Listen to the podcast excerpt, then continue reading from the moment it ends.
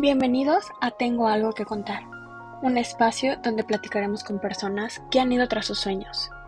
Nos contarán de los obstáculos más grandes a vencer, sus miedos y momentos más difíciles. Pero sobre todo, nos contarán qué es eso que los inspira a seguir intentándolo. Todo esto con el fin de inspirarnos, tú y yo, a seguir soñando.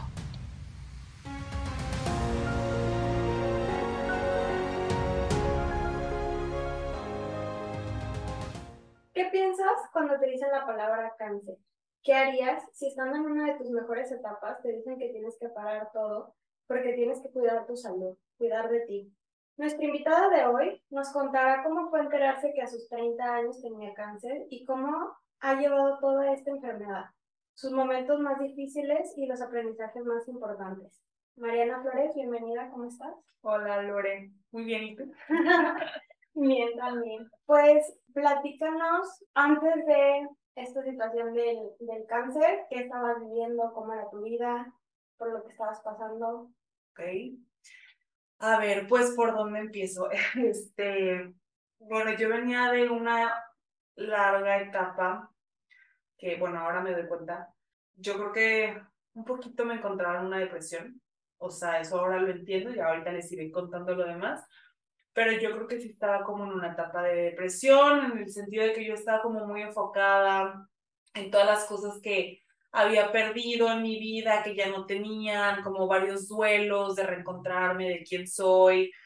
Me estaba yendo muy bien en el trabajo, eso sí puedo decirlo, este, que era como de las, de las cosas que me mantenían cuerda, realmente, eh, creciendo mucho laboralmente, pero sí como este lado personal, como un poquito, pues no descuidado, porque creo que nunca lo he descuidado, siempre he buscado estar como creciendo, eh, leyendo libros, yendo al psicólogo, etcétera, pero sí como un poquito esta actitud medio pesimista, ¿no? Como desde la carencia, desde todas las cosas que no tenía y así, pero yo creía que estaba bien, o sea, yo creía que eso era mi mejor momento, ¿no? Yo creía que ahí lo tenía todo resuelto y que, pues así era la vida, o sea, era la vida que me tocaba vivir y era la etapa que me tocaba vivir y pues a lo mejor la edad, pues ya no se te antoja hacer ciertas cosas o qué, ahora entiendo que no era precisamente eso lo que me estaba pasando, pero pues sí, básicamente es como lo que puedo decir ahorita, que era lo que estaba viviendo en ese momento preciso. Que era como irte a lo contrario del positivismo tóxico, o sea, como decir, como está muy de moda esto de todo tiene que ser positivo y entonces tengo la capacidad de que puedo ver que algo está mal en mi vida, pero no importa, yo lo estoy sobrellevando, yo estoy bien. O sea, Sí, justo también creo que pasé por un momento de, antes de todo esto, yo era una persona justo así, ¿no? De que, bueno, o sea, todo va a estar bien, hay que estar felices, hay que sonreír todo momento. Y después, por ciertas cosas que viví en mi vida, la separación de mis papás, el desprenderme de una familia que yo creía que era de cierta manera y no era así, el desprenderme de quién creía que era yo a partir de las relaciones que yo mantenía cercanas, o sea, mi familia, mis amistades, la gente que me rodeaba, me empecé a enfocar un poquito en permitirme sentir esas emociones negativas, ¿no? O sea, porque siempre las reprimía, siempre era como de que no, o sea, no, no, eso no está bien.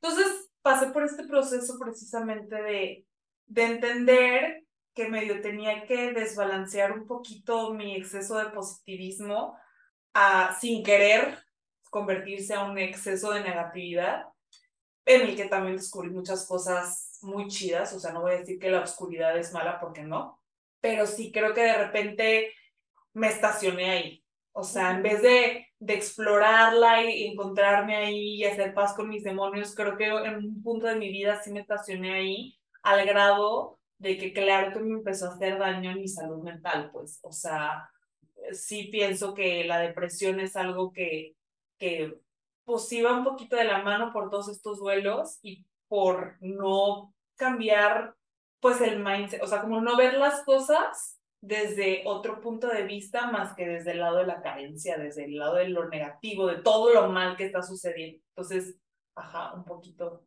por ahí va la cosa. Ok. Y Ahora, ¿cómo fue que tú te enteras que tenías cáncer? es como esas cosas que el universo se encarga de ponerte las señales. literalmente yo estaba trabajando un día, tenía que ir a hacer unas presentaciones, hacer un X, algo del trabajo. No alcancé a comer, entonces este, me compré la típica fruta del carrito de, que, que pasa en la calle, ¿no? Y siempre compraba de un carrito, ese día era otro carrito. Pedí mi fruta, pedí mi chilito delicioso que me encantaba, y a la hora que lo empiezo a comer en el carro, camino donde tenía que ir a mi cita, o sea, el chilito sabía horrible, sabía así como que si hubieran diluido el chile con agua de la calle, entonces como que me dio mucho asco y ya no me lo acabé y lo tiré, pero claro que me comí como la mitad. Entonces toda esa semana estuve súper inflamada porque además, o sea, contexto, llevaba como dos años con una colitis extraña, ¿no? O sea, siempre he padecido de cosas del estómago como gastritis, etcétera, pero nunca colitis.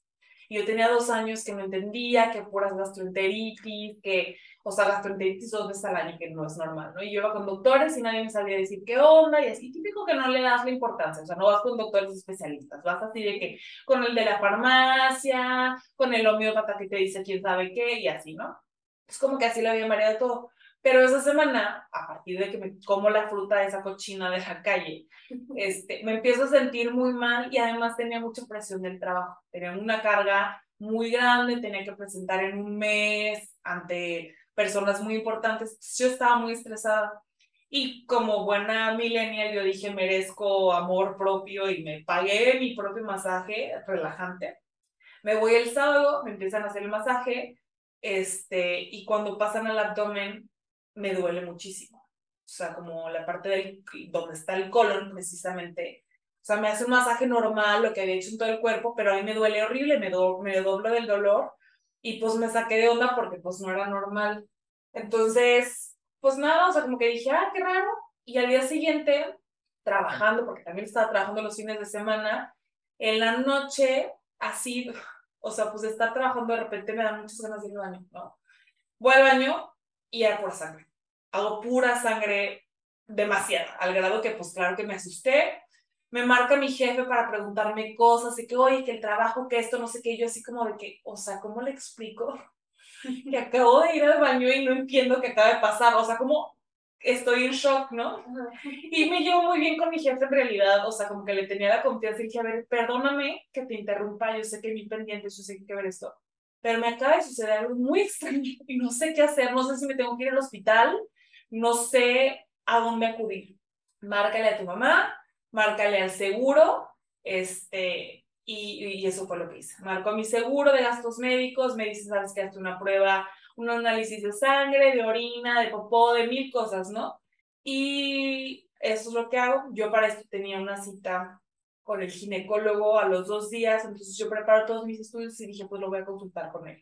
Voy con el gine, ya con mis estudios en mano, y me dice, mira, yo a lo que veo aquí no veo ningún problema, pero sí te voy a recomendar que vayas con este gastroenterólogo, que esté toda mi confianza, este, y, y, yo veo aquí que tienes parásitos en tus estudios, entonces ve con él para que te dé un seguimiento. ok, está bien, pues voy.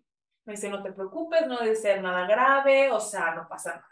Pero pues claro que a nadie le da tranquilidad saber que hay tanta sangre de por medio. O sea, yo sentía que por dentro algo estaba pasando muy grave, pero no sabía qué era. Entonces voy con este otro doctor y me dice, sí, efectivamente, tienes amibas, este, seguramente es por algo que comiste. Y yo, hija de su madre, las frutas fueron, ¿no? Bueno, ok, desparasítate, no pasa nada, este fin de semana no tomes, tómate tu paramix de 500 miligramos, todas esas cosas. Te vuelves a desparasitar en un mes y nos vemos para ver cómo va, para ver que se desinflame y asegurarnos que solamente es eso. Órale, pues paso todo ese mes, me desparasito dos veces. Ya para cuando iba a hacer mi siguiente consulta, como que dije, eh, ya me siento bien, no pasa nada. Cancelo mi cita y al día siguiente de haber cancelado la cita me empiezo a sentir súper mal. Fiebre, no podía caminar del dolor que sentía de colitis, no había nada que me lo quitara, no podía respirar bien, taquicardias, todo, ¿no? Y le hablo a mi doctor y le digo, ¿sabes qué me está pasando esto? No entiendo.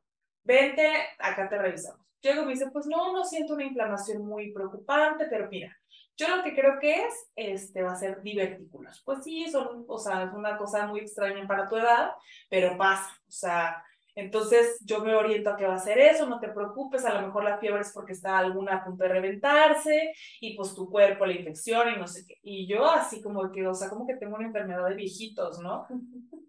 Y bueno, entonces me empieza a dar tratamiento, me dijo, si no mejoras con esto, te vamos a tener que hacer un TAC, o sea, como una, una tomografía del abdomen para ver que efectivamente no esté pasando nada más. Pues no me, o sea, no mejoraba, no mejoraba, estuve así como cuatro días con un dolor súper intenso y entonces me dice, ¿sabes qué? Tómate estos antibióticos y ya empiezo a mejorar, pero este, él me dice, de todos modos, yo te sugiero que te hagamos una colonoscopía porque, pues, para asegurarnos que sea eso y poderlo tratar adecuadamente. Ok, está bien. Pasan los días, me siento mejor y dije, eh, no me voy a hacer mi colonoscopía, o sea, ya me siento bien, no pasa nada. Pues, oh sorpresa, que estaba en el cumpleaños de mi mamá, se me ocurre ir al baño y tras sangre otra vez.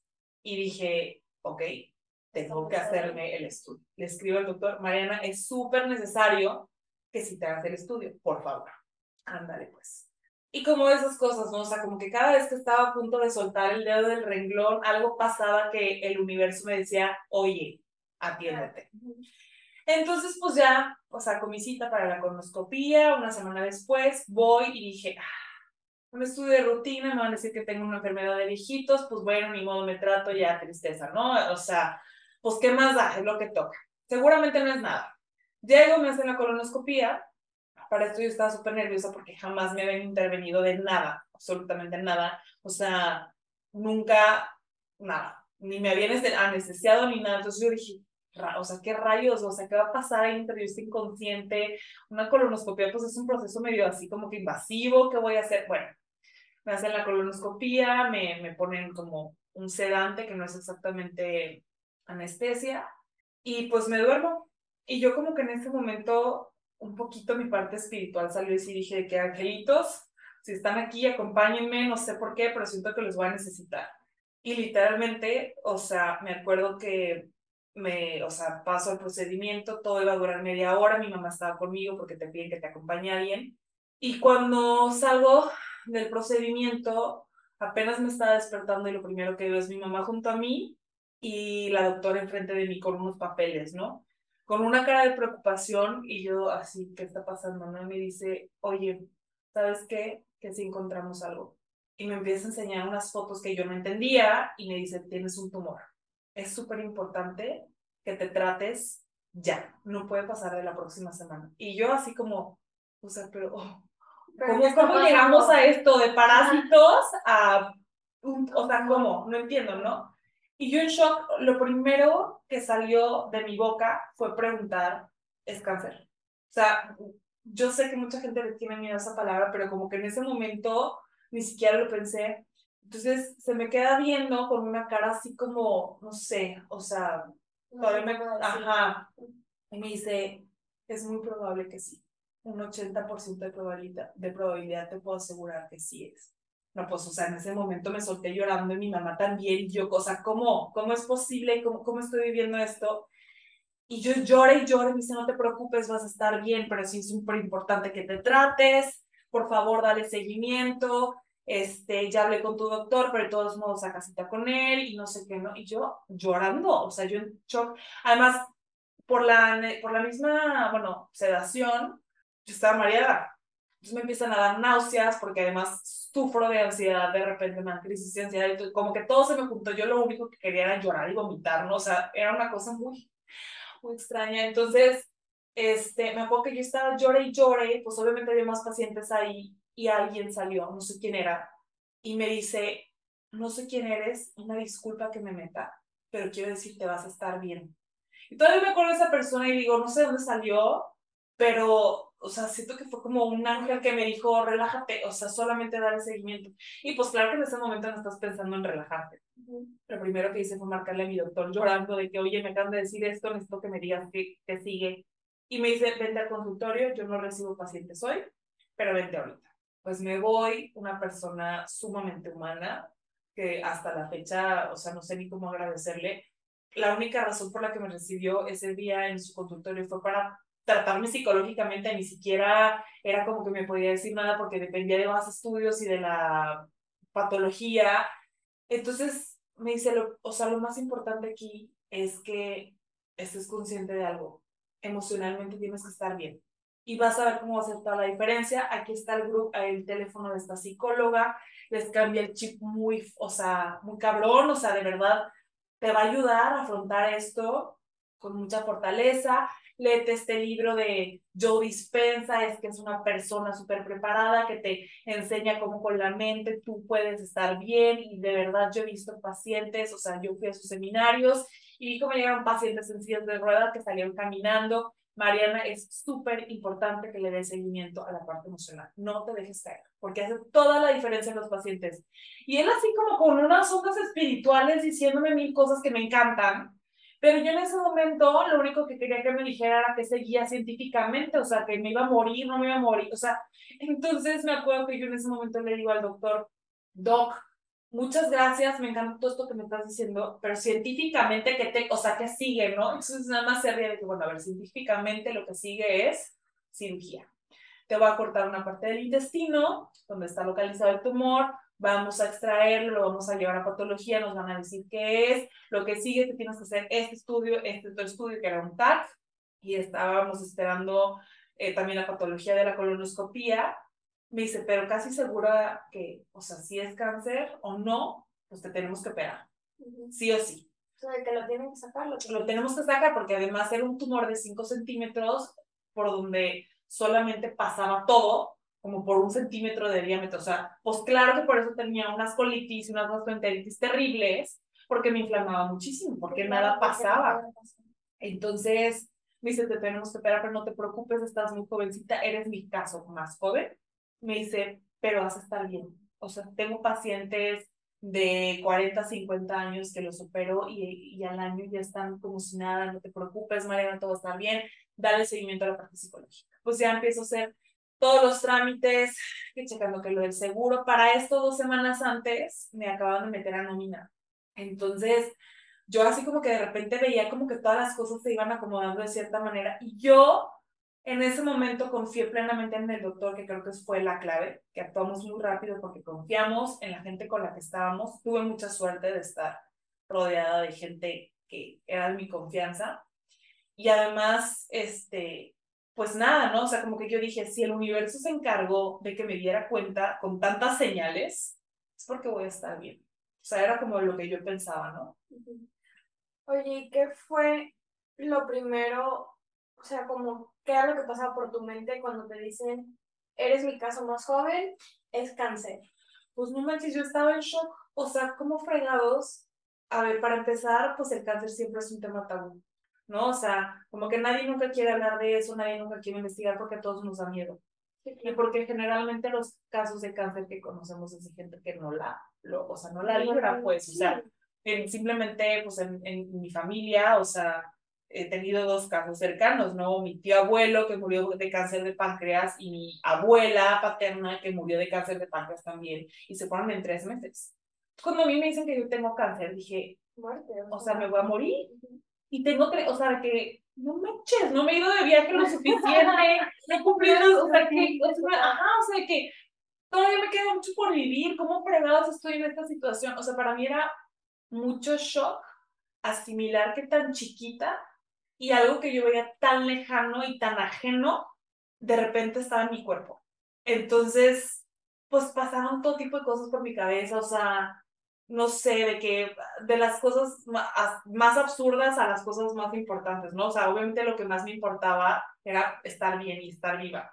Pero también te entran de repente preocupaciones tontas, como de que si me van a dar quimios, se me va a caer el cabello, o sea, y, y, y, cosas así, ¿no? Que dices, ay, mi, mi jefe me dice, ¿realmente te importa el cabello? pues no, no me importa, pero mi barrita de cosas que me preocupan, a lo mejor está abajo, pero pero, que es, parte, es parte de mi preocupación, ¿no? O sea, y son tonterías, pero realmente pasan, o sea, todos estos dilemas en tu cabeza, ¿no? ¿Y cómo le voy a decir a mi mamá?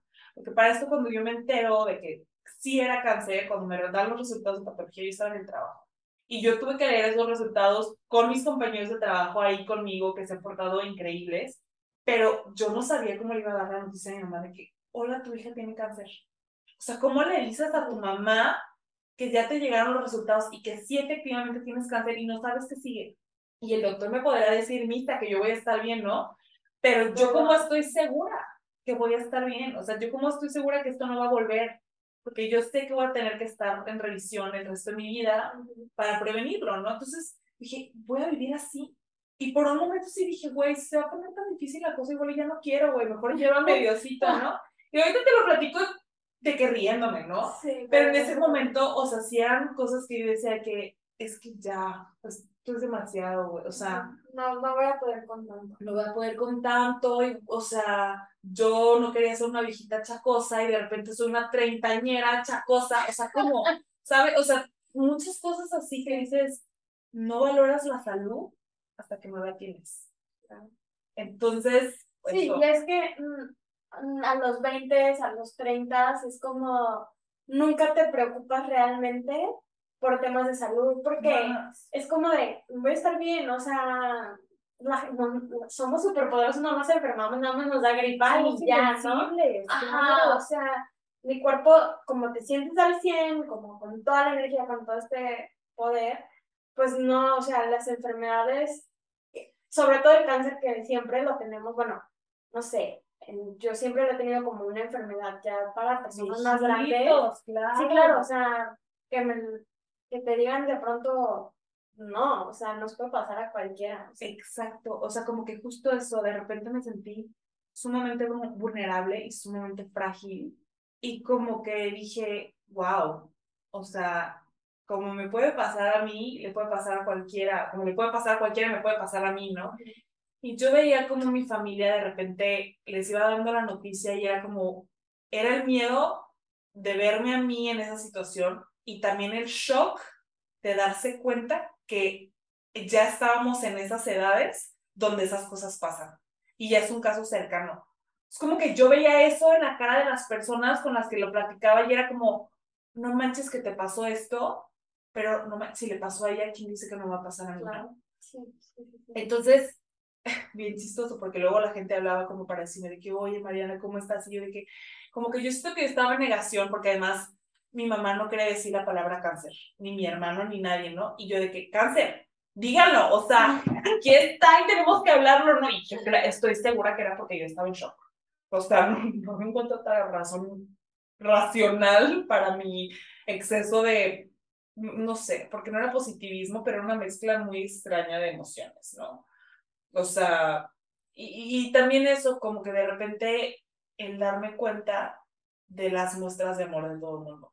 Pero también era como visibilizar, como no, no te llevó a esta parte de decir, quiero que la gente vea, o sea, dense cuenta que si me pasó a mí nos puede pasar a cualquiera y, sin, y entre más lo estemos como queriendo Ocultar. ocultar, menos nos vamos a dar cuenta de que nos puede pasar. Ay, Lori, te voy a decir una cosa, en ese momento creo que lo último que estaba pensando era en visibilizarlo, o sea, como que eh, fueron, fue una semana de un maratón de organizar todo para entrar a cirugía y de repente ya estaba en el quirófano y de repente ya me iban a abrir la panza entera y, o sea, no tuve chance en ese momento de procesar lo que estaba pasando. Mi respuesta después del shock y después de vomitar el consultorio de todo mundo por la ansiedad, mi respuesta fue como, resuelve este problema. Generalmente soy súper obsesiva y me la paso siendo así, la más stalker de que investigando todo en internet y así. Y claro que me dicen que tienes cáncer, no investigué ni madres. Yo dije, voy a confiar en lo que me dice el doctor porque si no me voy a volver loca. Y no me puedo permitir esa fragilidad emocional porque, porque no. O sea, porque el doctor me dijo, es súper importante que tú estés bien. Y en eso me concentré.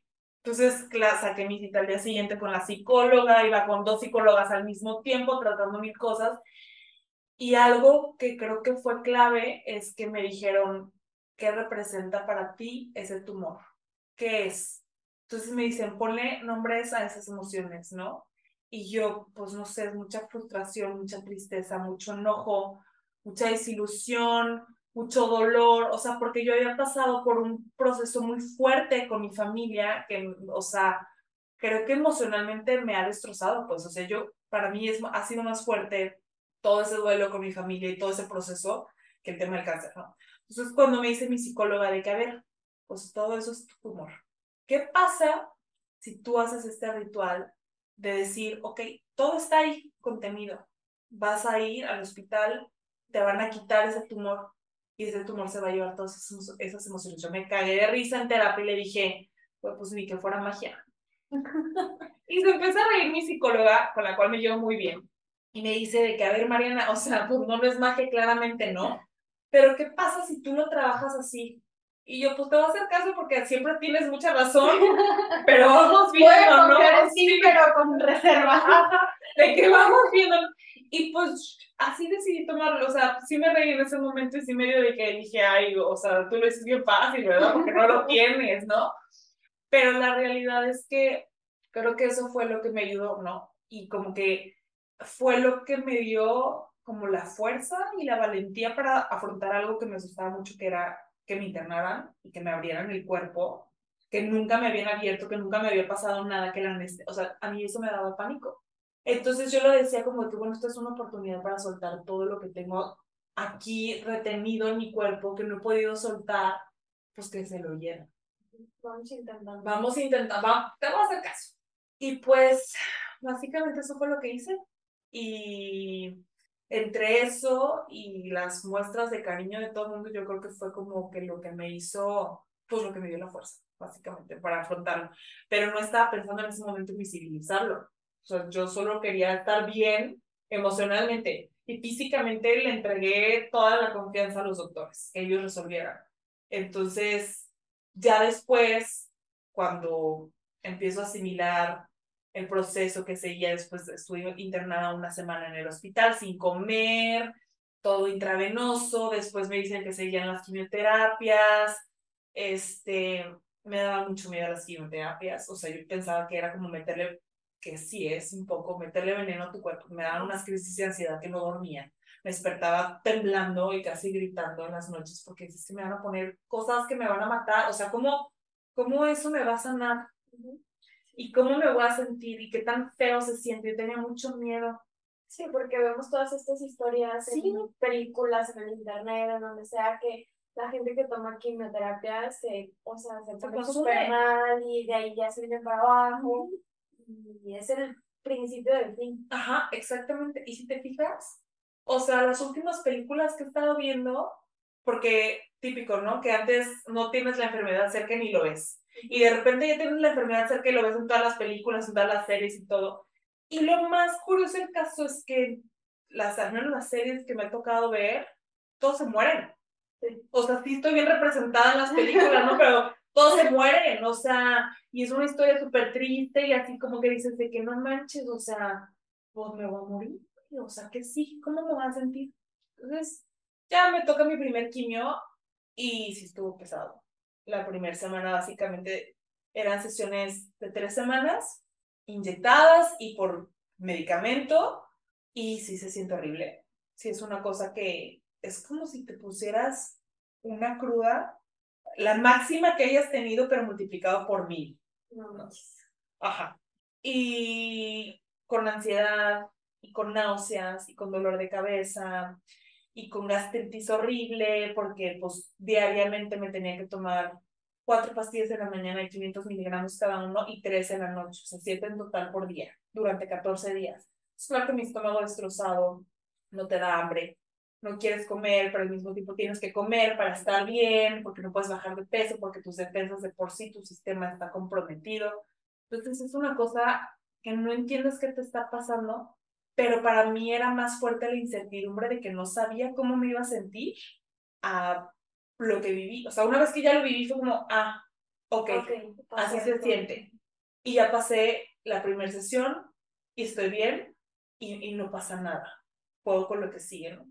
Es como que poco a poco cada sesión ha sido bien distinta, cada sesión se siente distinta, porque además, tipo, no puedo comer nada frío porque me duele y se me cierra la garganta y me da náuseas, me duelen los, los brazos, o sea, voy perdiendo el tacto y cosas así que tú dices que no manches, qué frustrante. Y no puedes comer esto y lo otro, no sé qué. Y dije, güey, es que esta vida no la quiero. Pero al mismo tiempo no quiero dejar de luchar porque pues también quiero la vida que sí quiero, ¿no? Entonces conforme va pasando el tiempo, de repente sí te empieza a caer el 20 de que la gente no sabe ni qué fregados es lo que pasa. Y de hecho yo al principio no se lo dije prácticamente a nadie, porque además venía como este temor de que la gente, no sé, o sea, yo por mis, mis cosas, mis traumas de que no me van a creer, o sea, X o Y, qué tonterías, ¿no? Porque te pasan mil, mil cosas por la cabeza. Yo no lo compartía y tampoco quería que estuviera cerca de mí la gente que... Que no me iba a aportar nada. Que no me iba a aportar nada. Entonces yo estaba como también en ese proceso de depuración de que los que están, están y los que no están, no están. Y dejar de llorarle a la gente que no está y empezar a valorar a la gente que sí está. Entonces también ese proceso fue muy fuerte para mí asimilar porque estaba muy concentrada en el rechazo y en el duelo y en todo lo que había perdido y no estaba concentrada en lo que sí tenía. Entonces de repente esta enfermedad se empieza a convertir en una lección de vida muy cabrona en la que digo de que ¿por qué estás tan enfocada en estas cosas negativas que te pasaron cuando tienes todo esto? Y ahí, y leyendo todos los libros que me pasó el doctor y todas las sesiones de terapia que te puedas imaginar, ahí fue cuando dije, de esto se trata, esta es la lección, suelta. Y ahí fue cuando todo empezó a cambiar. Ahí fue cuando de repente dije, wow, que así puedo ver la vida otra vez, wow, que toda esta magia puede pasar, wow, que todas estas cosas buenas pueden suceder a partir de algo tan fuerte. Y como que una vez que lo vi, no dejé de enfocarme en eso y básicamente ha sido el motor que me ha movido durante todos estos meses. Y ahí es cuando entonces me abre un poco más a visibilizarlo y tampoco es como que voy con mi letrerito de que, hola, soy una niña con cáncer. Pues no, porque no espero un trato diferente ni estoy buscando eso. Yo quiero vivir mi momento sola, no quiero que nadie que no tenga que estar se acerque, ¿no? Sí, o sea, no se acerquen por, por lástima o por, Ajá. ay, pobrecita, no quiero Ajá. Entonces, eso era lo que quería evitar, no quería como que las miradas de que no manches, esta niña, o sea, tiene esto, ¿no? Y es que está bien chiquita. Y es que obviamente la gente no lo hace por, por, por, mala onda, pero la gente generalmente no sabe qué decir y está bien, ¿no? Sí. Pero de repente esos comentarios de que estoy bien chiquita es como que sí, güey, ya sé que estoy chiquita, o sea, no me digas, ¿no? O sea, de que no manches, o sea, entonces como que precisamente era lo que quería evitarme y, y pues nada, la gente suele decirme que se les olvida que estoy enferma porque, porque algo pasa, ¿no? O sea, de mi cabeza que de repente estoy con gente y me cambia el chip y me, se me llena la batería de, de pila y de felicidad porque me recarga mucho estar con la gente que quiero y pues no parece que, o sea, no parece que tengo cáncer, no parece que estoy pasando por un proceso así, porque tampoco es como que estoy publicando o platicándole a la gente los peores momentos, porque los peores momentos no tengo ni ganas de respirar, ¿no? O sea, no, no me queda tiempo para eso, pero, pero a partir de ahí es cuando de repente dije, ok, la gente no tiene ni idea de lo que está pasando y está bien, y no quiero que sepan tampoco algo que no es necesario que sepan, ¿no? Pero sí me di cuenta que, que falta mucha información y falta más ay, no quiero caer en esta positividad tóxica, pero sí creo que la mente y las emociones son capaces de cambiar todo el panorama. Sí, pues hay incluso estudios que demuestran que el cáncer es 99% emocional. Ah, sí, sí, claro. O sea, que tu cuerpo lo va desarrollando porque es algo emocional. Y esta parte de, si no es, o sea, si no tratas la parte emocional, si no es, te cuidas este lado emocional, tu cuerpo te va hablando, tu cuerpo te va diciendo, oye, este, aguas, aquí no estás sintiendo esto.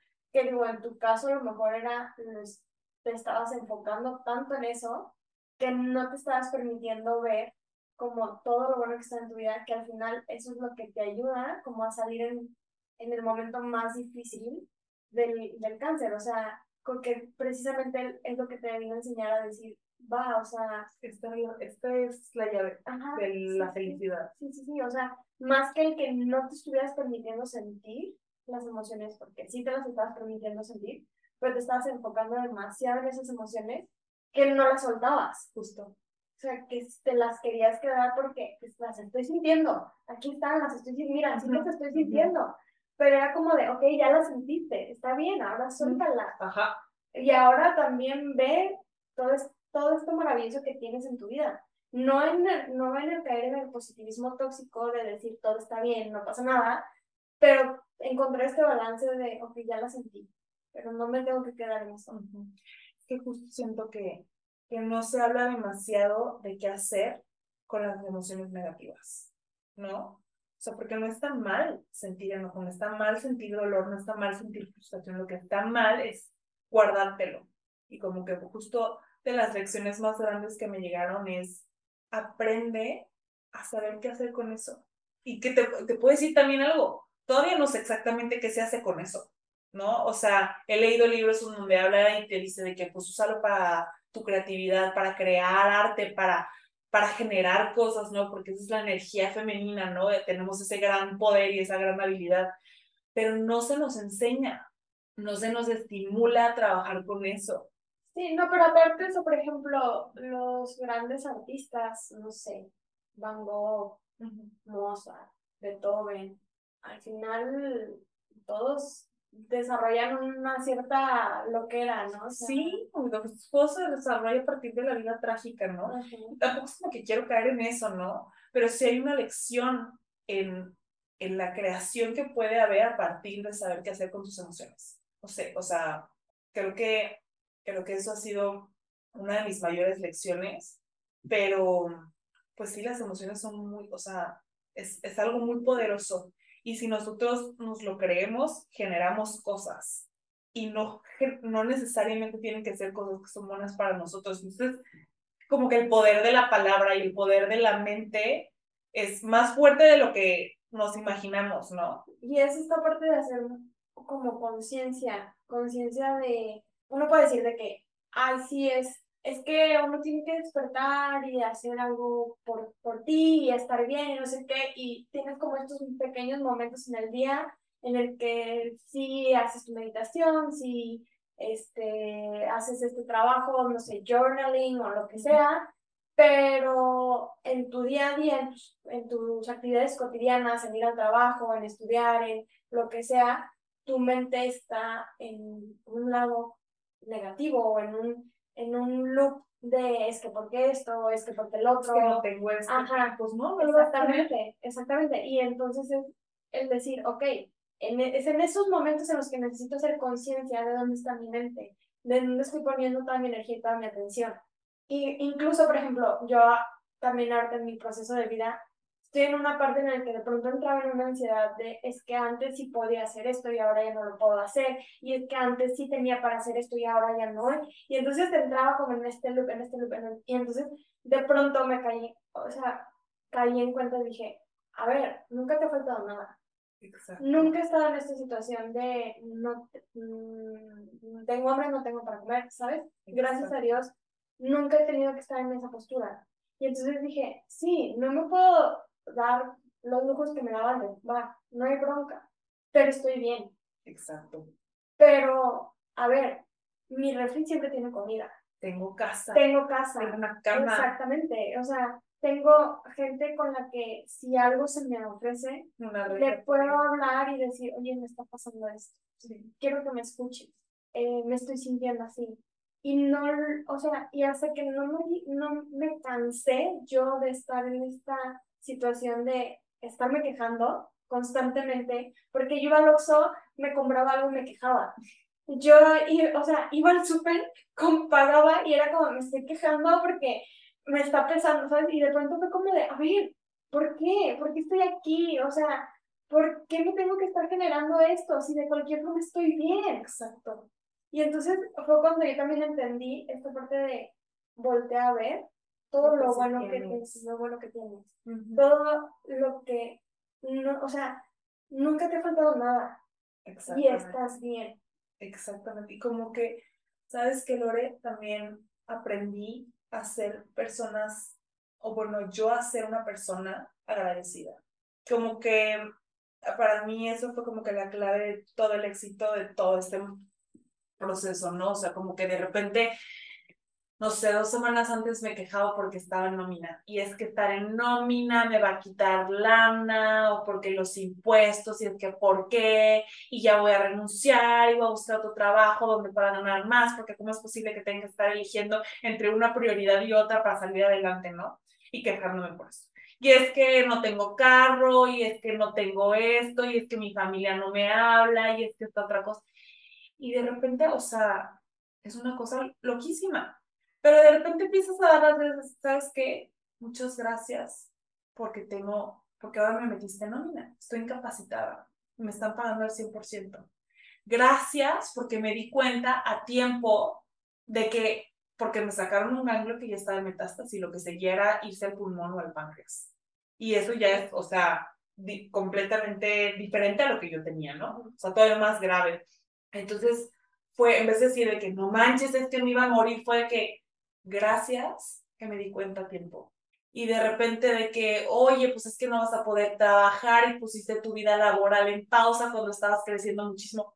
Gracias que me permití este tiempo para mí misma, para sanar, para estar bien. Gracias a las oportunidades que se están dando a partir de ese tiempo que me estoy dando Gracias a las personas que han estado aquí alrededor mío echándome porras y acompañándome, porque de verdad, o sea, han sido ángeles en mi vida, igual que los doctores. Gracias a los doctores, que son unas eminencias, que son sumamente humanos, que supieron cómo acompañarme, cómo decirme las cosas y cómo atenderme. Gracias, o sea, un millón de cosas. Y cuando empecé a dar las gracias, mil cosas hermosas empezaron a pasar en mi vida. Y me cambié el mindset completamente y de repente fue como de que, pues ya no quiero volver a vivir desde la cabeza. Y es eso, darte cuenta de repente que dices, es que no tengo dinero ni para Uber. Pues, pues no tienes dinero para el. Gracias que puedo irme caminando. Y la verdad, o sea, a lo mejor no siempre vamos a tener el humor para decir, gracias que me puedo ir caminando hasta la fregada, ¿no? Pues no, pero sí es buscar donde pones el ojo, pones la bala. ¿Quieres esta vida? Enfócate en eso no enfócate en lo que no tienes, enfócate en lo que te hace crecer. Sí, y ojo, no es, no es como el, el caer en esta parte de, bueno, pues entonces en donde estoy voy a estar bien. A lo mejor sí, pero si tú vas a buscar, o sea, por ejemplo, ya llegué a un punto en el que dije, ok, me di cuenta que puedo tener este trabajo y que existen trabajos de aquí para arriba, voy viendo también la posibilidad, estoy bien aquí, pero también, o sea, sí, gracias a mi trabajo, y mientras estoy dando la oportunidad de decir, ¿qué más es posible? Exacto. ¿Hacia dónde más puedo voltear a ver? Pero sin, sin demeritar lo que tengo. Claro. O sea, porque es una, es, es una oportunidad que te está dando que no te tienes que estar preocupando de buscar dinero para comer. Tienes un trabajo que te está dando lo suficiente para poner tu preocupación en otra cosa y en una manera constructiva, ¿no? O sea, ajá, una ocupación exactamente, totalmente, cambias la palabra, ¿no? Es una ocupación, ok, ahorita ya resolví este pendiente, ¿qué otra cosa puedo resolver? Y entonces usar tu creatividad para ir generando la vida que quieres. Exacto. Entonces, sí, un poquito eso me pasó este año. Y aparte de toda esta red de apoyo y de, de eso, ¿qué es lo que más le agradeces o la lección más importante que te dejó esta experiencia? Pues, ay, son, es, un montón de cosas, pero yo creo que de las primordiales es, una, es que pocas cosas importan tanto como la vida misma. O sea, que todo se resume realmente a eso. Cuando estás en una situación de vida o muerte, lo único que te importa es estar bien. Lo único que te importa es estar vivo. Aunque te estés súper asustado y aunque de repente digas, no quiero esto, lo único que realmente importa es, quiero estar vivo. Todo lo demás tiene solución. Y si no tiene solución es porque es la muerte, ¿no? O sea, es como que lo único que no tiene solución. Entonces, para mí, para ser la persona tan aprensiva que soy, tan perfeccionista y tan obsesiva en muchas cosas, de repente, pues sumamente liberador decir, todo tiene solución. Porque si yo encontré una cura a esta situación que casi me mata, que no va a tener solución la presentación que tengo que hacer a la persona importante o que no va a tener solución que encuentre el trabajo que quiero. O sea, todo se puede arreglar. Si no se arregla ahorita, se va a arreglar después. Esa es una de las cosas que aprendí. La otra es justo valorar lo que sí tiene uno. Valorar la gente que está ahí, valorar los momentos y como que se nos olvida que la vida la venimos a gozar, que la vida la venimos a vivir o sea, intensamente, ¿no? O sea, ahorita estoy justo como con ese modo de que no manches, o sea, me quiero comer el mundo. O sea, bueno, ahora ya hago hasta actividades extremas, ¿no? Y cosa que antes en mi vida no, porque qué pinche miedo. No, ahorita es como de que, pues sí me da miedo, pero lo voy a hacer porque, pues, Venimos que, las que- ajá, que puede ser peor, ¿no? Entonces como que un poquito me, me devolvió a la vida, o sea, más allá de donde yo estaba antes de esto. O sea, como que antes sentía que iba como que muy apática, muy somnolienta por la vida y ahorita es como de que, no manches, es que el sol, gracias que tengo la oportunidad de ver un día más de vida. Gracias que puedo compartir esto con mis compañeros, con mis amigos, con mi familia, o sea, qué mágico que, está, que estamos viviendo este momento de chismecito. No manches, ahorita cómo valoro todos esos pequeños momentos, porque en su, o sea, cuando estás en el hospital encerrado en cuatro paredes, no, o sea, no, pues pones todo en perspectiva, todo en perspectiva, que si los asuntos familiares, que si que el tema legal de quién sabe te vale madres. ¿qué importa? Estoy viva. ¿Qué importa si tú no crees en mí? ¿Qué importa si tú piensas esto de mí? Es tu pedo, güey. Yo estoy viva y me vale madres lo demás. Entonces creo que eso, para mí, una persona tan ansiosa y tan aprensiva, fue, híjole, o sea, volver a vivir. Soltar. Soltar, eso fue lo que me enseñó esta enfermedad. Qué gran lección. Sí. Definitivamente sí. Y ahorita, ¿en qué proceso vas? Ya, o sea, pues ahorita un poquito de salida, porque ya me quedan solamente dos sesiones de quimio, mañana tengo una, y como que en este shock de decir, ya se va a acabar esto. O sea, ya estoy casi del otro, o sea, de que en serio en tres semanas es mi última quimio, en tres semanas es la última vez que tengo que volver a pasar por esta cosa tan horrible que es la quimioterapia.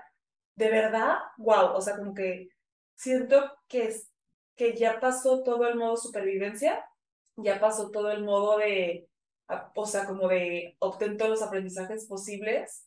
Creo que ahorita estoy en un punto en el que estoy asimilando apenas todo lo que he vivido estos meses, lo bueno y lo malo y lo de susto y lo de no tanto susto, y, y eh, eh, como que eso, como que lo estoy procesando. Como que no sé cómo me voy a sentir en el momento en el que me digan, ya ajá, estás dado de alta. O sea, me voy a tirar a llorar de que de emoción, voy a hacer una fiesta y voy a celebrar que fuck cancer, o sea, no sé. Entonces, como que siento que poco, poco me he ido cayendo el 20 de repente y al mismo tiempo estoy súper emocionada porque he hecho cosas que nunca pensé que iba a poder hacer y las he hecho en el momento más vulnerable de mi vida. O sea, superé mis propias expectativas en el momento más difícil de mi vida, como que ahorita es como de que, no manches, o sea, cuando esté completamente dado de alta, que no me impida la quimio hacer ejercicio, que no me impida la quimio pensar cuerdamente en ciertos, o sea, cuando tú esté bien de salud, pues, o sea, cuando pase esta etapa, ¿qué no voy a poder hacer si ya hice todo esto, no? Entonces, estoy muy emocionada porque siento que mi vida es un mar de posibilidades y eso, como que quiero aprovechar este rush que tengo de exceso de energía mental, porque pues físicamente no tanto, pero como que todos estos planes que siempre dejé para después, los quiero hacer. Todo. Todo lo que siempre era de que hay algún día, no, ¿cuál algún día? Hoy empiezo a ver qué tengo que hacer para cumplirlo. Entonces, un poquito como entre esa incertidumbre de que, wow, igual y me cae el 20 y me tiro a llorar un mes completo, o igual y no me llega nunca a ese punto y de aquí para adelante y a vivir la vida, o sea, no sé. O sea, es como medio problema de María en el futuro, pero te puedes decir en este momento estoy, as- estoy asustada en el buen sentido y muy emocionada. No sé si eso hace sentido, pero así me siento. ¿Y qué, o sea, qué proyectos tienes ya de aquí Adelante. adelante? Ay, no sé. O sea, un montón de cosas, ¿no? Ni siquiera es como que te puede. Sí, tengo proyectos como bien pensados, ¿no? Pero también como que digo, no es tanto de planear algo, proyectos, ¿no? O sea, como que llenarme una lista de cosas por hacer, sino como simplemente este mindset de decir, ¿quieres hacer algo? Lo que sea, hazlo. ¿Quieres ir a correr? Pues voy a correr. ¿Quiero ir a nadar? Ok. Quiero hacer este viaje, pues ¿qué necesito hacer para que ese viaje se vuelva una realidad? O sea, como que eso Y dentro de los proyectos que sí tengo como más estructurados, es claro que, digo, a partir de, de todo esto, me di la oportunidad de empezar a hacer proyectos personales, o sea, o sea, hacer proyectos de arquitectura e interiorismo por mi cuenta, ¿no? Con mi socia. Y me di cuenta que es algo que disfruto muchísimo, que soy buena y que puedo, ¿no? Entonces, quisiera emprender. Sé que va a ser un proceso largo en el que voy a tener que trabajar un momento en la oficina y después salir en la tarde y seguirle chambeando con lo otro, pero es algo que me va a permitir la vida que quiero, que es la libertad de tiempo, la libertad de hacer con mi vida lo que yo quiera, pues, o sea, administrarlo como yo quiera. Esa es una de las cosas. Quiero hacer más ejercicio porque siempre lo dejé como como de esas cosas que hace la gente fit y yo no soy fit.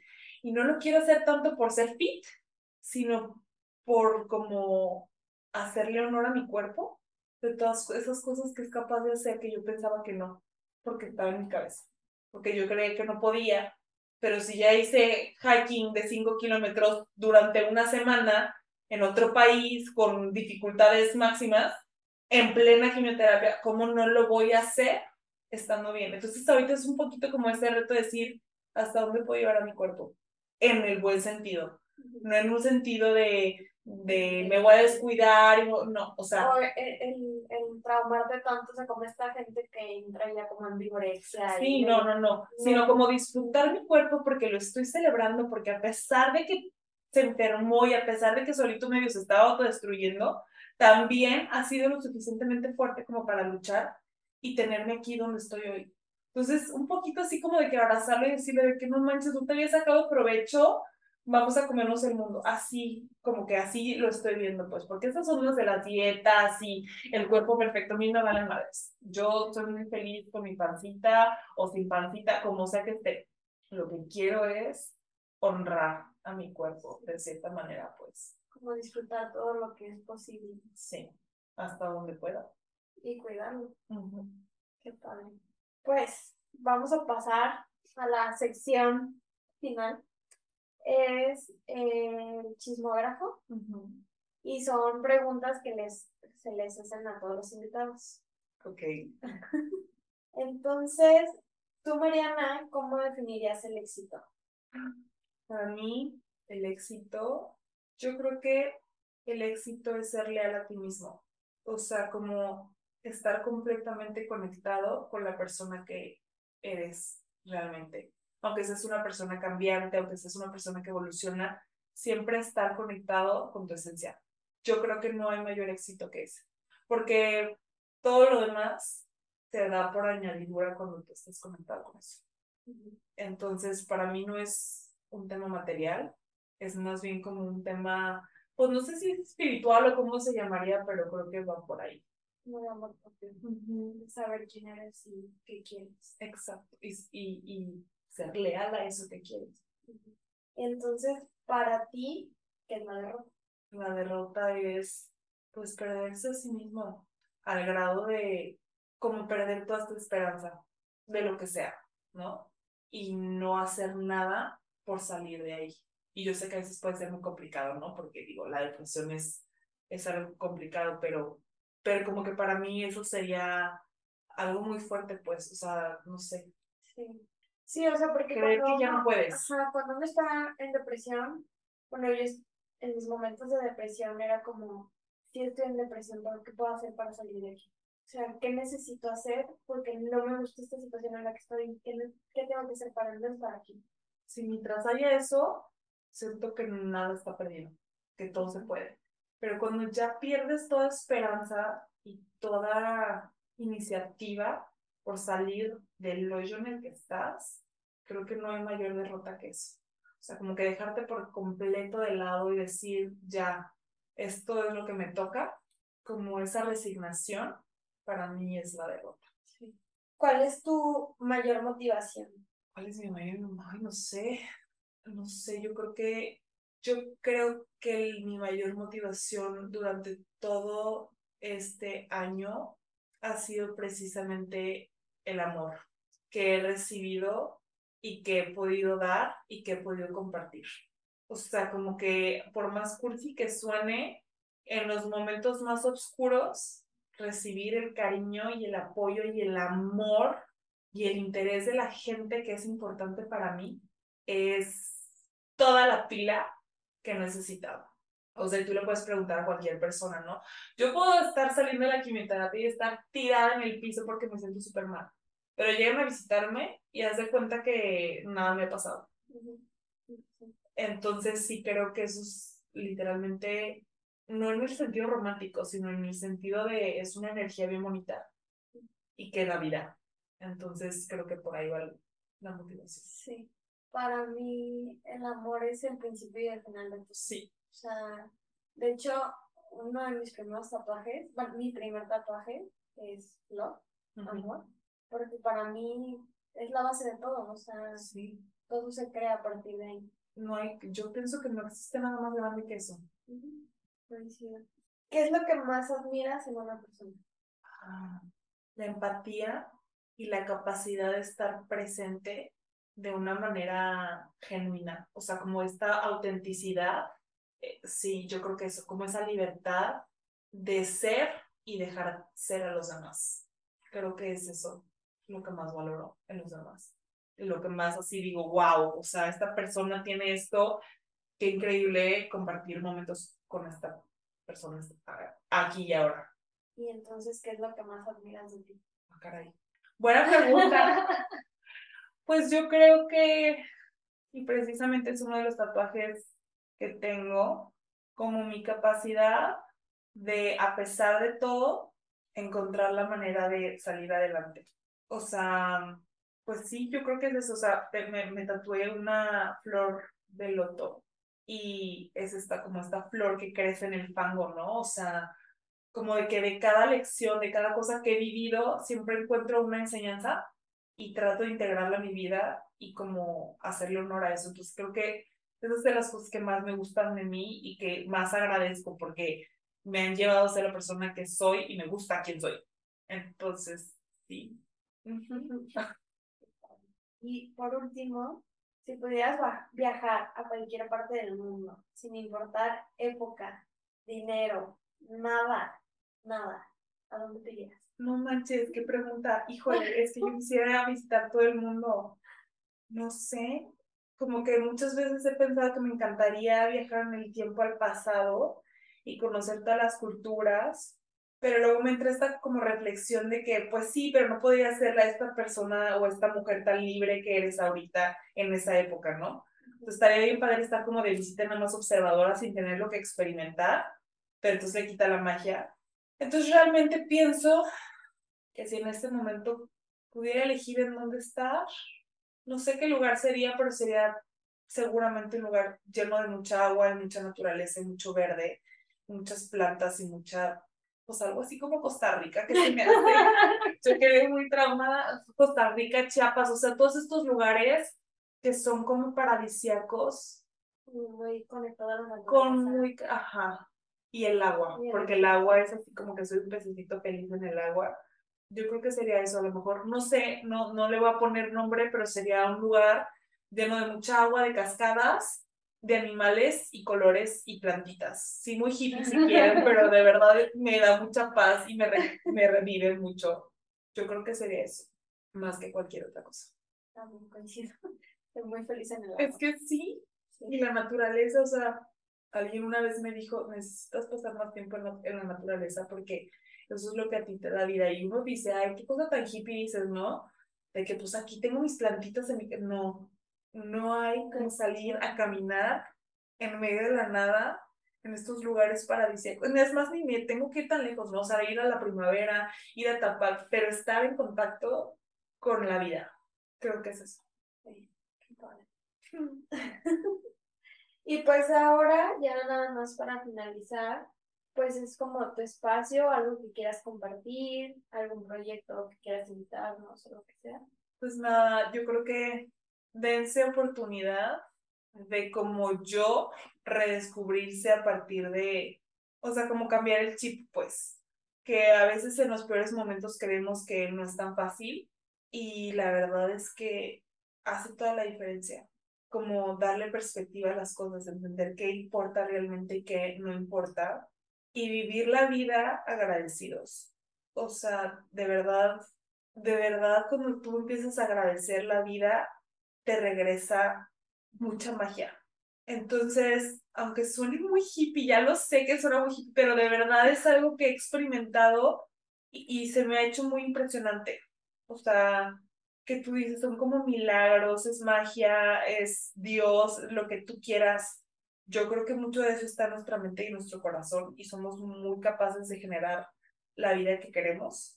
Como que eso, o sea, si hay algo que me gustaría transmitirle a la gente es hacerles recordar a cada uno de que se puede, de que puedes generar la vida que quieres emocionalmente, ¿no? O sea, y si tú estás bien emocionalmente, todo lo demás se va dando por añadidura. O sea, no sé, siento que eso es como de lo que me queda de todo esto es lo que quisiera transmitir a la gente. Sí. Qué bonito. Pero sí, sí, sí es cierto. Cuando sueltas y empiezas a enfocar tu energía y tu atención en lo bueno, sin caer en este positivismo. Ajá. Esta es lo que tiene. Ya, o sea, ser, ser objetivo, sin caer en, en romantizar las. No, es como, esto es lo que tengo gracias. Pum. Y solito todo va. Sí. Y no es que vaya llegando, es que tú le vas generando. Porque sin querer tú vas provocando ciertas situaciones, como te decía hace rato, donde pones el ojo, pones la bala. Entonces, pues eso. Pues muchas gracias por compartir tu historia. Gracias, Gloria, por invitarme a este espacio y por permitirme expresarme tan libremente de todo esto que he vivido. De verdad, gracias. Gracias. Muchas gracias por quedarte hasta el final. Te invito a que nos sigas en redes sociales. Estamos como arroba tengo algo que contar. Nos encantaría leer qué te pareció este capítulo. ¿A quién te gustaría que tuviéramos invitado? Y por favor, si te gustó este capítulo, compártelo con tus amigos. Suscríbete y nos escuchamos la siguiente semana.